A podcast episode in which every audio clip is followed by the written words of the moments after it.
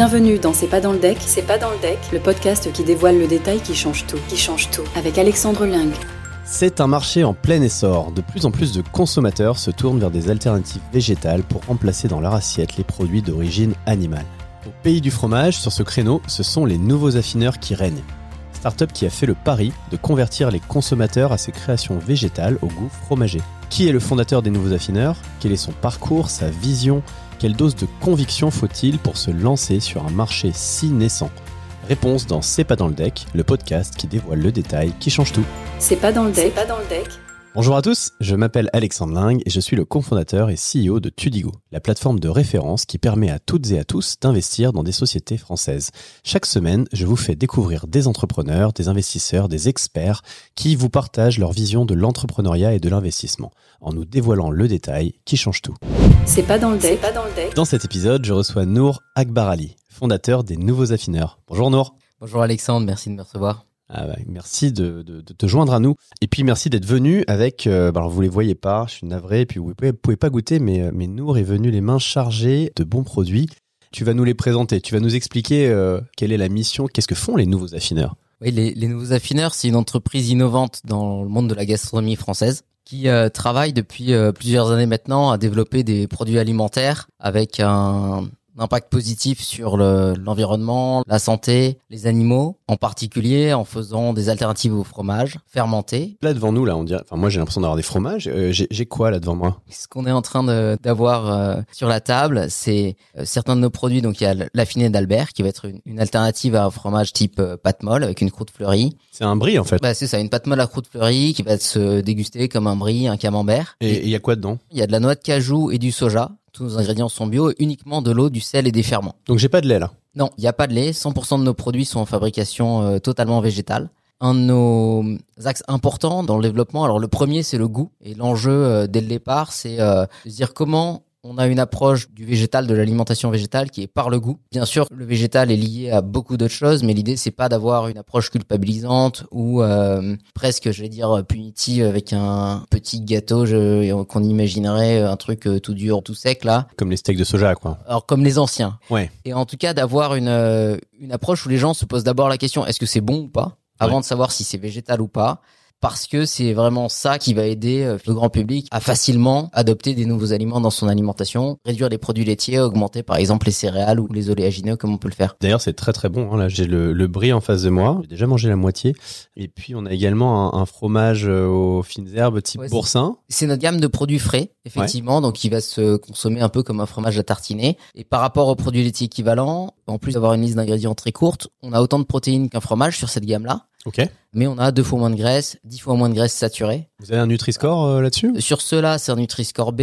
Ah, C'est pas mal déjà. C'est- C'est meilleur parce que c'est souvent plutôt COD sur des produits équivalents euh, sur, la gamme euh, frais, sur les sûr. fromages frais. Ouais. Mais euh, un des écueils qu'on a sur le Nutri-Score et qui nous concerne, c'est que ça n'évalue pas le niveau de transformation des aliments. Et, dire- chez vous, j'imagine que c'est, c'est, il est, il est important ce niveau de C'est- transformation parce que vous, vous êtes quand même en train de faire un fromage sans utiliser de lait. Depuis la nuit des temps, on utilise du lait pour faire du fromage, non? Oui, mais euh, ce qu'on fait, c'est que quand on prend du lait, on va euh, bah, le cailler, ensuite mettre des ferments. Ça reste des opérations assez simples. On prend du lait, des ferments, du sel. Euh, nous, c'est pareil. On prend euh, des plantes, en l'occurrence de la cajou et du soja. On part du produit brut. On va rajouter du sel, des ferments, un peu d'eau. Donc le niveau de transformation qu'on a, il est minimal Mhm. pour un produit comme ça. Et euh, dans les produits végétaux, pas que, hein, y, y compris dans les produits animaux, où on trouve, c'est un des enjeux de santé publique aujourd'hui, une trop forte euh, proportion de produits qui sont très transformés. Oui, exemple, euh, tu prends un, un steak haché euh, Beyond Meat. Là, pour le coup, euh, bon, t'as vraiment l'impression d'avoir du, du bœuf dans ton assiette, mais, euh, mais là, c'est 100% fait en usine. Ça veut pas dire qu'il n'y a pas d'intérêt à ces produits-là. Ça veut juste dire que, en tout cas, c'est un critère également à évaluer. D'un point de vue nutritionnel, pourquoi? Parce que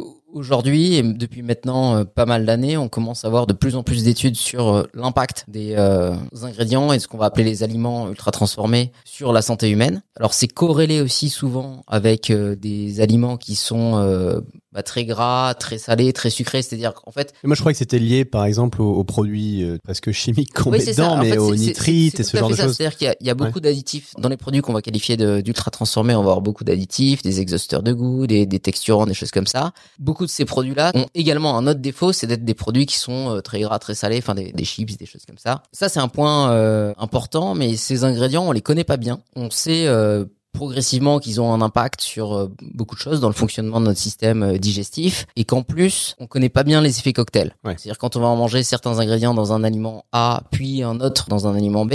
Aujourd'hui, la, la complexité, le nombre d'ingrédients ne permet pas d'évaluer tout ça. En fait, ça, ça serait euh, titanesque. Et donc, on a des signaux faibles qui démontrent qu'il y a des risques là-dessus. Il y a des chercheurs euh, en France hein, qui sont en pointe euh, là-dessus. Et ça commence à être bien connu qu'il faut limiter cette, euh, cette consommation-là. Donc nous, on a choisi d'avoir un niveau de transformation très bas. On prend des ingrédients bruts, on ajoute juste de l'eau, du sel et des ferments. Et grâce à un procédé qui est breveté à la fois pour avoir une pâte qui a une texture spécifique sans texturant euh, ajouté. Ah, donc là, en fait, en plus, vous avez un brevet. Donc, Deux. Euh, deux brevets, deux brevets déposés euh, qui vous permettent, en fait, euh, bah, demain, d'exporter ça à l'échelle mondiale. Oui, aujourd'hui, euh, ce qu'on a protégé, c'est une partie de notre procédé. Euh, Nous, on est les seuls à utiliser euh, ce type d'ingrédients, en tout cas de cette façon-là, c'est-à-dire un mélange avec euh, du soja et des noix de cajou. Et on arrive, en fait, avant même la fermentation, à avoir une texture assez particulière. En particulier sur euh, deux familles de produits sur les trois qu'on commercialise. Et c'est ce qui nous permet, entre autres, d'avoir une texture qui est vraiment euh, différente de ce qu'on peut connaître sur le marché. Bon, tu vois, j'allais te poser la question de, mais euh, je vois pas dans ton CV le moment où tu as été fromager. Euh, C'est quoi le rapport avec ton diplôme de, de Centrale Lille, ton master spécialisé en maths appliquées et puis le, le passage en conseil sur des projets industriels et techniques? Bon, je crois que j'ai compris. Finalement, en fait, il fallait quand même tout ça pour pouvoir développer un, un fromage, un Ah. fromage à partir de Ce qui de matière végétale. sûr, c'est que j'ai un parcours et euh, une première partie euh, professionnelle dans un contexte un peu technique, au contact de, de l'industrie. Le lien avec l'alimentation, premièrement, c'est que moi, c'est quelque chose qui m'a toujours intéressé, avec un regard, euh, j'allais dire, euh, technique Santé. aussi, à, Ouais, non. à comprendre euh, comment on mangeait, quel était notre impact aussi euh, de tous les actes de consommation qu'on a euh, sur le monde. Et donc, c'est comme ça que je suis venu à avoir un, un intérêt très fort pour, euh, pour l'alimentation. C'est quand même un des actes de consommation les plus récurrents parce qu'en fait, on mange Oui. tout le temps. Bon, on consomme euh, de manière épisodique. Exactement. En fait, euh, aujourd'hui, on voit euh, toutes les thématiques d'impact se développer et c'est très euh, souhaitable en fait que les gens prennent en main finalement euh, comment ils, ils se déplacent. Ils font attention à leur mode de transport, à leur énergie, à, à tout ça. Et beaucoup de gens commencent à surveiller ça, à essayer de changer un peu leur mode de fonctionnement, leurs habitudes. Paradoxalement, on voit que sur l'alimentation, bah, c'est pas là où ça change le plus vite. Et pourtant, c'est ce qu'on fait le plus souvent. En termes de petits gestes du quotidien, c'est quand même celui Ouais, que tu fais le Ça. plus. Et ils sont très fréquents. En fait, sur l'alimentation, on a besoin de personne. C'est-à-dire que on est libre aujourd'hui de manger ce qu'on veut, matin, midi et soir, enfin quand, quand on mange. Et ce qui est démontré, c'est que changer son alimentation, ça fait partie des actes les plus importants qu'on peut faire au niveau individuel et qui ne dépendent pas, bah, par exemple, de la puissance publique, des politiques euh, de santé ou autres. Pour prendre un exemple concret sur euh, la politique euh, énergétique, même si euh, aujourd'hui tu peux choisir, je sais pas, ton opérateur ou autre, il y a beaucoup de choses qui sont indépendantes de ta volonté. À, à, Ah ouais. à ton échelle, tu peux pas. Tu décides pas euh, ni du prix ni de la disponibilité Voilà. des énergies renouvelables dans ton mix énergétique. Exactement, ni de la stratégie à 25 ans sur le, le parc énergétique français. Bien sûr. Mais, mais par contre, Tu en- peux décider de Voilà. réduire ta consommation de viande, de, de lait. euh, Exactement. Et ça, on, on s'en rend pas compte, mais ça a un impact extrêmement fort. À la fois parce qu'on le fait très souvent, à la fois parce que bah, quand on vient comprendre en fait bah, quel est l'impact de la viande, quel est l'impact du, lait, quel est l'impact des produits animaux sur euh, notre corps, sur les écosystèmes, sur euh, les animaux non humains qui nous entourent. En fait, c'est un moyen de d'action euh, très rapide, très efficace et d'une certaine façon très simple, même si on est tous emprisonnés par euh, les habitudes et c'est ça qui rend euh, les choses compliquées. Même si là, on, commence à voir de plus en plus de, produits, d'alternatives végétales à tout, à la viande, bah, avec toi maintenant, avec le, sur le fromage également euh, émergé, de plus en plus de gens qui s'y intéressent, de plus en plus de choses passées sur les réseaux sociaux à ce sujet-là. En 2017, lorsque vous vous lancez, vous êtes un petit peu fou quand même. En 2017, si là je me, je me remets euh, quelques années en arrière, en France, lorsque je me souviens, on avait euh, une amie qui, qui est des US qui, qui vient euh, nous rendre visite et puis bah, elle est végétarienne. On va au restaurant, euh, on lui demande un plat végétarien, elle nous amène une salade. Bon, euh, la salade, euh, c'était en principe une salade César. Moi, ce qu'ils ont fait, c'est qu'ils ont enlevé le poulet. Et puis, bon, bah, c'était euh, des feuilles de salade avec des tomates, quoi. Voilà. Tu vas au restaurant en France, c'est compliqué d'avoir des, encore aujourd'hui, hein, des, plats végétariens. T'en t'en as un, mais c'est toujours un peu, euh, c'est un plat qui est pas très euh, équilibré d'un point de vue nutritionnel. c'est sûr que C'est quand même le pire pays pour faire ça. Tu vois, c'est tu es dans le pays du fromage. Déjà, si tu étais sur des alternatives à la viande ou que tu faisais de, de, la nourriture euh, en poudre ou que sais-je, c'est compliqué. Mais alors là, tu t'attaques au fromage euh, dans un pays où on a les meilleurs fromages du monde, avec une culture très très chauvine en plus. Et puis bon, bah quand même pas une majorité de végétariens. Dans ce que tu viens de dire, je crois qu'il y a il y a trois choses. Il y a pourquoi aller choisir de travailler justement sur les alternatives au fromage et en plus à ce moment-là euh, il y a un peu bah, la question de pourquoi en France? Parce que c'est là où on peut voir le, plus d'obstacles. Et euh, bah, la situation aujourd'hui euh, justement avec un peu l'exemple que tu donnais sur ton ami et sa, sa mésaventure je crois au, restaurant.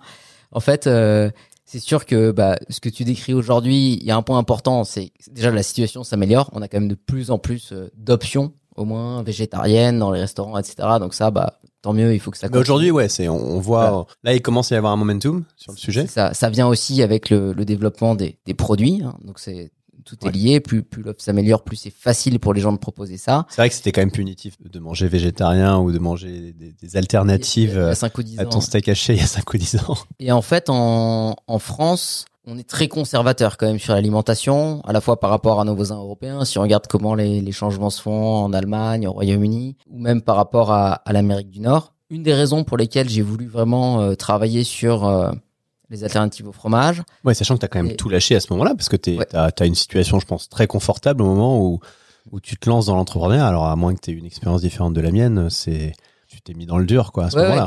complètement et euh, et donc l'enjeu c'était de de se dire bah ok je veux travailler vraiment sur euh, améliorer moi l'alimentation au sens large.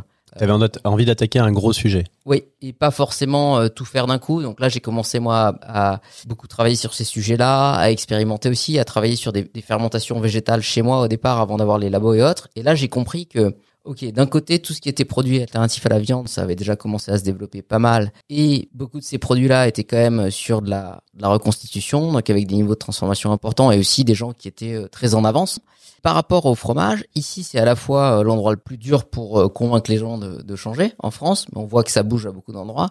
Par contre, la France, c'est un très bon endroit pour concevoir ce genre de produit. Aujourd'hui, on a un savoir-faire aussi technique, c'est-à-dire un historique du fromage en France qui est très fort. On a des grandes institutions qui nous ont accompagnés, comme euh, l'INRAE, AgroParisTech, avec des chercheurs en fait de ces labos-là qui ont pu rejoindre ou accompagner le projet très tôt en s'entourant donc euh, d'expertise technique. C'est des gens qui travaillent sur les produits laitiers en fait euh, à ce moment-là et qui viennent nous aider sur un nouveau projet différent. Et sur ce sujet-là, le fromage fait partie du patrimoine français à, à tous les niveaux.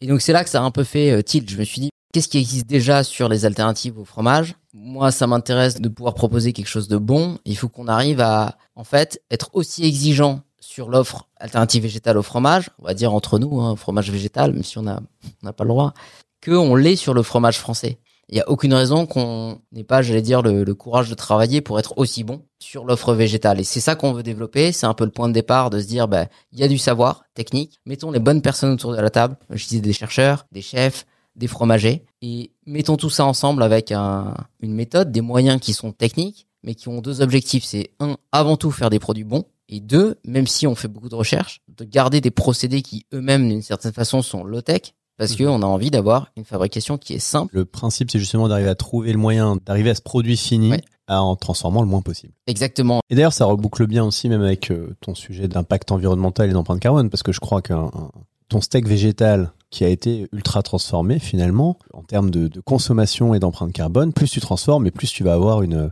un impact environnemental élevé, non? Quand on va décortiquer, on va dire le bilan carbone et la chaîne de valeur pour euh, les, les, produits finis qu'on va manger, la transformation pèse pour une partie, mais l'amont agricole joue pour beaucoup. Mhm. Et donc comme les filières qui sont les filières bovines, notamment pour la viande et pour les produits laitiers, c'est celles qui ont le plus fort pouvoir d'émissions de gaz à effet de serre. Tu peux rappeler le, le, différentiel d'impact euh, carbone entre, euh, bah, par exemple, consommer du bœuf et euh, consommer du poulet, et puis la, une alternative végétale? Je vais commencer par nous comparer au lait, parce que c'est plus facile, je connais mieux les chiffres pour nous que pour le, les produits type viande. Pour nous, là, on est à peu près à 10 fois moins d'émissions de CO2, mhm. parce que, en fait, ce qui a un très fort pouvoir de réchauffant dans les gaz à effet de serre, c'est le méthane, en plus du CO2. D'accord. toutes ces comparaisons, elles sont faites en ce qu'on appelle équivalent CO2. Et par exemple, le méthane va être 20 fois plus réchauffant pour 1 gramme dans l'air que le CO2. Et donc, comme dans toute la filière euh, bovine, on a des émissions de méthane. Mhm. Elles existent dans les végétaux, mais elles sont euh, négligeables. Ben, en fait, ça, ça vient réduire très fortement l'empreinte. On en est où en France aujourd'hui sur les alternatives végétales du point de vue des consommateurs? On est comme nos voisins européens, on est en retard. Comment on est par rapport aux États-Unis? De façon assez euh, grossière, je pense qu'en France, on est euh, quelques années de retard par rapport à, à l'Allemagne et le, le- Royaume-Uni et d'autres pays euh, d'Europe. Je pense que je disais, voilà, on est très conservateur dans, dans nos habitudes. Mais euh, le, le point intéressant, c'est que ça commence à bouger beaucoup. Il y a pas mal de premières générations avec des marques aussi qui font des, des produits très intéressants sur les alternatives à la viande qui se sont développées ces dernières années et qui continuent de, j'allais dire, de frapper fort euh, aujourd'hui. Et euh, sur ce qui va être euh, alternative aux produits laitiers, là on est un peu plus en retard parce que peut-être je pourrais en parler juste après.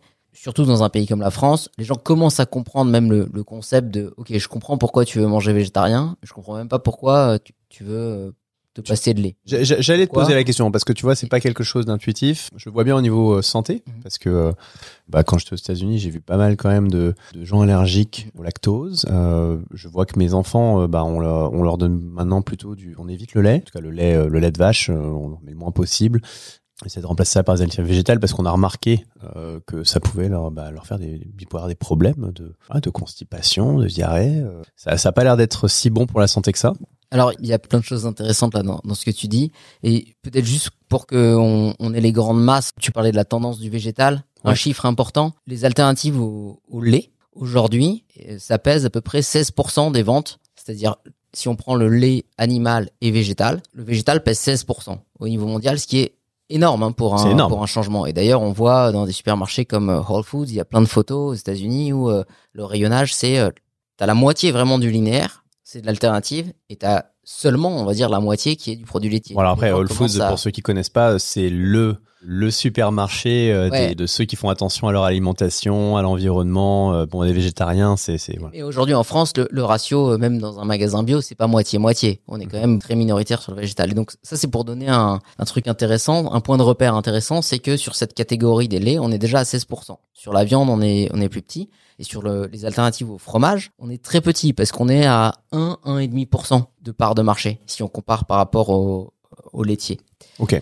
Et donc ça montre un truc Donc hyper là, déjà, à niveau mondial, tu as un écart de 15 points entre, euh, entre la part de marché euh, qui a déjà réussi à prendre le, le lait végétal sur le lait et euh, la part du fromage végétal sur le fromage. Exactement, et c'est ce qui va faire un peu le lien entre les deux infos, c'est que si jamais toi, en tant que consommateur individuel, t'as décidé, quelle que soit la raison, parce qu'elles peuvent être multiples, bah, de consommer un lait végétal alors que tu aurais pu prendre un lait animal, Bah, à moins d'arrêter le fromage, euh, tu vas passer sur le fromage végétal. bah ouais, il y a, il y a vraiment pas beaucoup de raisons tangibles pour lesquelles tu continues à manger du fromage. La, la raison principale, c'est qu'il n'y a pas une offre qui est suffisamment euh, qualitative, et même quand elle l'est, elle n'est pas encore suffisamment bien distribuée. Et c'est pas étonnant parce que pour euh, bien le faire à l'échelle, euh, Mhm. ça demande des investissements, ça demande de la recherche. On part quand même, nous, voilà, nous les nos affineurs, après on n'est pas les seuls, mais c'est-à-dire ça fait 5 ans qu'on creuse vraiment la R&D, 5-6 ans. Bah, sur le fromage, c'est des siècles de recherche. C'est quoi la taille de marché du fromage là en France et puis euh, en Europe dans le monde? Si, si je prends du fromage tout court, hein, Ouais, le fromage, fromage, laitier, c'est euh, que- un peu plus de 100 milliards. D'accord. Et, et donc ça grossit de quelques pourcents chaque année. Donc euh, tu vois, si on se dit qu'on veut atteindre les 16% de végétal dans le fromage, on estime que à horizon peut-être 2035, c'est du 20 milliards. Et en France, où est-ce qu'on en est? Et puis, j'imagine qu'en plus, on est des gros consommateurs de fromage. Donc, si on a le Ouais. même Alors type sur, d'évolution, euh, il y a un beau potentiel. sur le lait végétal, le chiffre que je citais, c'est au niveau mondial. En France, on a une pénétration qui est pas aussi grande, mais qui est quand même euh, très développée par rapport à, à beaucoup d'autres produits végétaux. Et comme tu le citais sur ton exemple personnel, en fait, les gens viennent aussi pour euh, la santé, la digestion, voilà, plein de, plein de raisons. Sur le fromage, on est au tout début de l'histoire. En fait, c'est un marché qui est extrêmement immature. Et donc aujourd'hui, on est au tout début de l'histoire. Il y a des offres qui se développent. Il y a, y a pas encore beaucoup de produits en fait euh, qui existent, que ce soit en France, en Europe, si tu compares par rapport au nombre de fromages qui existent euh, dans un continent comme l'Europe. Et donc c'est vraiment quelque chose qui est en train de se développer de plus en plus fort sur euh, les années qui viennent. Et donc c'est un marché qui est en très forte croissance parce qu'il y a un rattrapage qui est en train de se faire. Où est-ce qu'on vous trouve aujourd'hui? Nos gammes de produits, donc les affinés, les frais, c'est principalement en distribution retail, en magasin bio. En France, on a un petit peu d'export aujourd'hui euh, en Suisse et en Belgique. En complément de ça, on est en train de développer. Alors, on a déjà certains partenariats sur la partie restauration, euh, food service, Mhm. et qu'on est en train de développer avec des, des gammes dédiées sur ces sur ces réseaux-là. Et en plus, bah, comme on a la R&D en interne et on a tout ce sujet de, de la rajouter qu'on maîtrise, euh, on est capable aussi de développer des recettes un petit peu sur mesure pour euh, certains clients qui veulent euh, Pour faire bah, finalement de la marque blanche peut-être ou de... euh, ou qui veulent utiliser notre produit dans une recette comme Ah, un bah oui, ingrédient en fait et Ouais. qui ont un cahier des charges un peu plus précis que bah, le consommateur qui va l'utiliser dans sa cuisine. Au démarrage, face aux acteurs du fromage, hein, on se parle quand même de, de boîtes comme, comme Lactalis et les autres. hein, donc, comment vous avez fait pour convaincre les premiers magasins Et je pense pas aux, aux petites chaînes ou à des magasins indépendants, mais, euh, mais, mais là, je pense que vous, êtes- vous avez commencé à rentrer dans des réseaux un peu plus importants. Ça a été simple, ça a été compliqué? Aujourd'hui, comme le marché est très émergent, bah, on voit que c'est des catégories qui, qui sont vraiment en construction. Et donc, effectivement, il faut rentrer, il faut démontrer qu'on a des produits qui sont bons. Là, parmi les grands clients chez lesquels on est rentré, bah, il y a Biocop, par exemple. Mhm. Là, on est sur les magasins bio où les gens vont aussi avoir une sensibilité euh, sur euh, l'alimentation végétale et autres qui est intéressante. Ça fait partie aussi des axes de développement, après, d'aller un peu dans toutes les chaînes. hein. On n'est pas dans une logique euh, Distribution spécialisée, ou en, ouais. ou ouais. en silo. Ouais. Pour nous, le point d'entrée, c'est le goût. Grâce à la R&D, on a cherché à développer le goût. On continue à le faire, évidemment. Mais euh, ça, c'est vraiment le, le point d'entrée. Donc, le point fort, c'est faire déguster aux acheteurs, aux gens dans les magasins et de les convaincre par le goût. On a de la chance aussi euh, d'avoir certains grands restaurants qui travaillent avec nos produits, qui démontrent aussi que bah, c'est une qualité gustative euh, intéressante. Et c'est ça qu'on continue de faire, en fait, pour convaincre les gens bah, d'essayer, de goûter et de euh, pousser fort aussi sur la distribution parce que l'accessibilité des produits, je parle même pas que du prix, mais aussi des capacités de production, des capacités de distribution, c'est un truc important pour aider les gens à, à changer parce que s'il y a un produit qui respecte tous tes critères mais que tu le trouves nulle part, euh, bah, c'est plus difficile. ou que ou qu'il est trop cher. Donc c'est en fait finalement tu dois passer à l'échelle et, et réussir à développer ta capacité de production, ton chiffre pour pouvoir le rendre accessible paradoxalement au plus grand nombre. Alors ça fait six ans que tu es entrepreneur maintenant. T'as en plus démarré sur un énorme marché avec euh, des grosses barrières, euh, je pense en termes d'accès au marché même, hein, et puis, euh, puis de la recherche développement, des investissements à réaliser au début. J'imagine des années bah, où t'es pas rentable. Bref, j'ai envie que tu nous parles un peu des, plus grosses ou d'une difficulté, période difficile que tu as, pu passer, et puis peut-être du conseil que tu aurais aimé qu'on te donne à ce moment-là pour en sortir. Alors, bah oui, ça fait six ans. Euh, je pense que comme beaucoup d'entrepreneurs, c'est euh, des années où il y a toujours des, des choses plus simples, plus dures. Déjà, le pari au départ, c'est euh, dans un pays comme la France d'aller faire un produit alternatif au fromage. C'est c'est quand même euh, un, un point où on trouve pas mal de d'opposition. Il y a aussi euh, bah, le lobby laitier qui fait bien son travail, et qui essaye aussi d'aller venir euh, mettre des bâtons dans les roues des, des petites boîtes comme nous qui sont euh, en train de développer des alternatives. Ah. Euh, on a fait le choix d'avoir une, une activité qui est à la fois innovante et industrielle. Et donc ça, pour aller chercher les capitaux, aujourd'hui, c'est pas forcément le truc le plus sexy, parce que euh, le marché du capital risque aime pas forcément beaucoup dépenser dans des outils, des équipements euh, industriels. T'as douté Tu t'es dit, qu'est-ce que je fais là en fait Là, j'ai vraiment pris un challenge qui est beaucoup plus gros que moi. Euh, voir, euh, vu que les gens te disaient, non mais qu'est-ce que tu fais avec ton, ton fromage sans lait là c'est quoi ces conneries?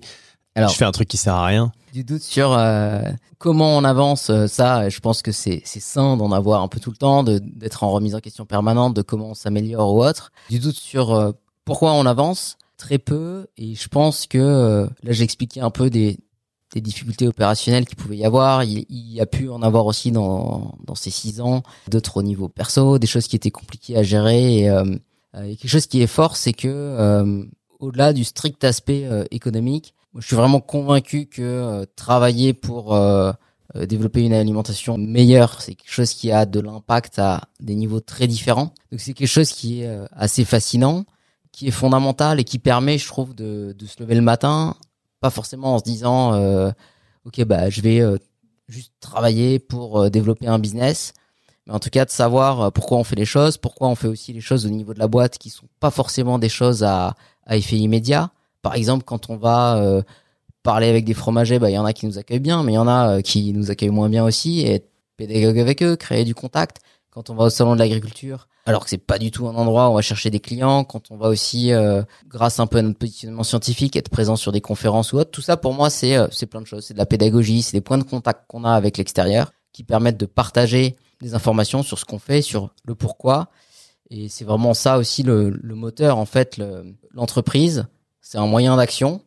Et euh, bah, tant que ce, ce moteur est là, tant qu'on sait qu'on continue à avoir de l'impact, c'est hyper stimulant. Et, je trouve que ça permet de traverser même les, les difficultés et de continuer d'avancer pour euh, bah, développer les meilleures alternatives euh, au fromage. C'est ce qu'on souhaite faire pour que tout le monde puisse se dire, bah, en fait, il n'y a pas de problème, c'est bon. Et même si avant, ça me demandait un effort de, de réduire ma consommation de Mhm. produits laitiers, c'est maintenant facile parce que les produits sont bons, ils sont facilement accessibles et c'est vraiment ce sur quoi on veut continuer de se battre. Ouais, tu vois, tu vois, on en- il reste euh, un quart du, euh, du le La finée d'Albert, ouais, il a, il a fondu euh, au fur et à mesure de, de l'interview. Génial. Mais merci beaucoup, Nour. J'espère que cet épisode vous a plu, vous a donné faim, vous a donné envie de changer votre alimentation. Et avant de se quitter, je vous rappelle que vous pouvez retrouver l'intégralité des projets que portent les entrepreneurs de ce podcast sur la plateforme tudigo.co. Tudigo vous a présenté C'est pas dans le deck, c'est pas dans le deck, le podcast qui dévoile le détail qui change tout, qui change tout.